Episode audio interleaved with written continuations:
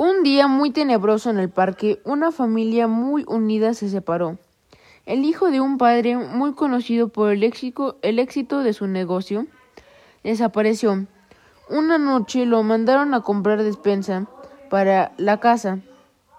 En ese momento fue el chico al supermercado en un taxi.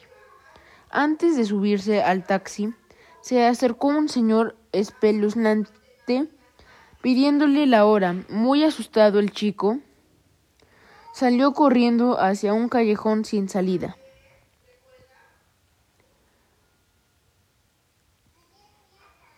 El señor de la nada apareció enfrente de él y desaparecieron juntos. Su familia, muy preocupada, salió a buscarlo. En eso, el taxista estaba con unos policías y la familia escuchó, está perdido. Se lo llevó y, un, y dejó un mensaje que dice, Puente, Circo, Iglesia, Banco. Enseguida, el papá de la familia le arrebató el papel y le dijo al taxista, ¿Cómo se llamaba tu cliente? le preguntó contestó Máximo. En ese momento, el padre sintió el corazón como si le hubiera dado un infarto. En ese preciso momento, leyó el papel y como un relámpago fue a la primera pista del papel misterioso, el puente. Y no encontró nada, pero siguió leyendo y fue al circo, la segunda pista del papel luego a la iglesia y por último al banco, pero no encontró nada, excepto un papel que dice el centro. La familia empezó a investigar e investigar y llegó a la conclusión que tenía que ser en el centro de esos tres lugares. Y ahí se encontraba un aeropuerto muy pero muy viejo. Fueron a ver y en ese momento despegó un jet privado y se escuchaban ruidos y empezó una balacera. El papá muy astuto agarró una escopeta que estaba a su alcance, empezó a disparar ¡pum! ¡pum! Y en ese momento se escuchó una voz medio rara que trataba de decir No disparen, no disparen, estoy aquí.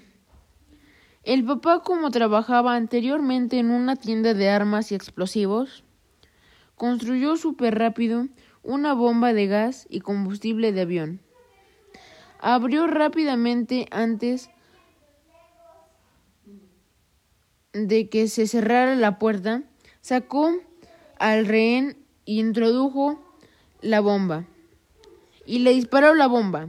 ¡Pum! El papá del joven le cayó un ojo en la cabeza del secuestrador. Lo tomó y lo pisó.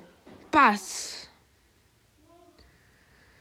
Y sería y seriamente dijo, voy a buscar a mi hijo.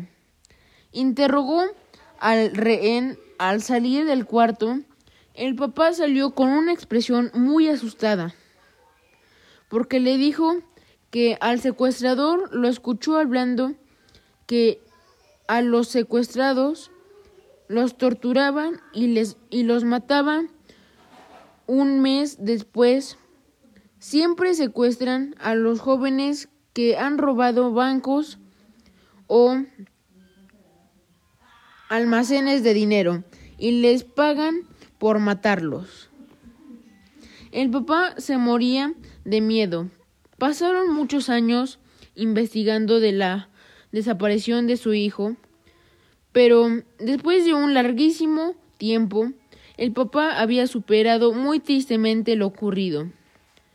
Pero en ese preciso momento, la noche, en la noche llamaron a un número desconocido, diciendo que si no pagaban veinte mil dólares no regresaría su hijo con vida y el papá se volvió a infartar. Fue el papá a darles el dinero, pero en ese momento se dio cuenta que su hijo ya había fallecido.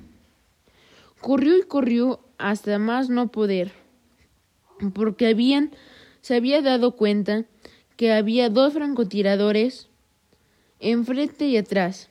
Llegó a su casa sano y salvo, pero vio, vivió toda su vida con recuerdos, sueños raros y a veces pequeñas molestias en el corazón.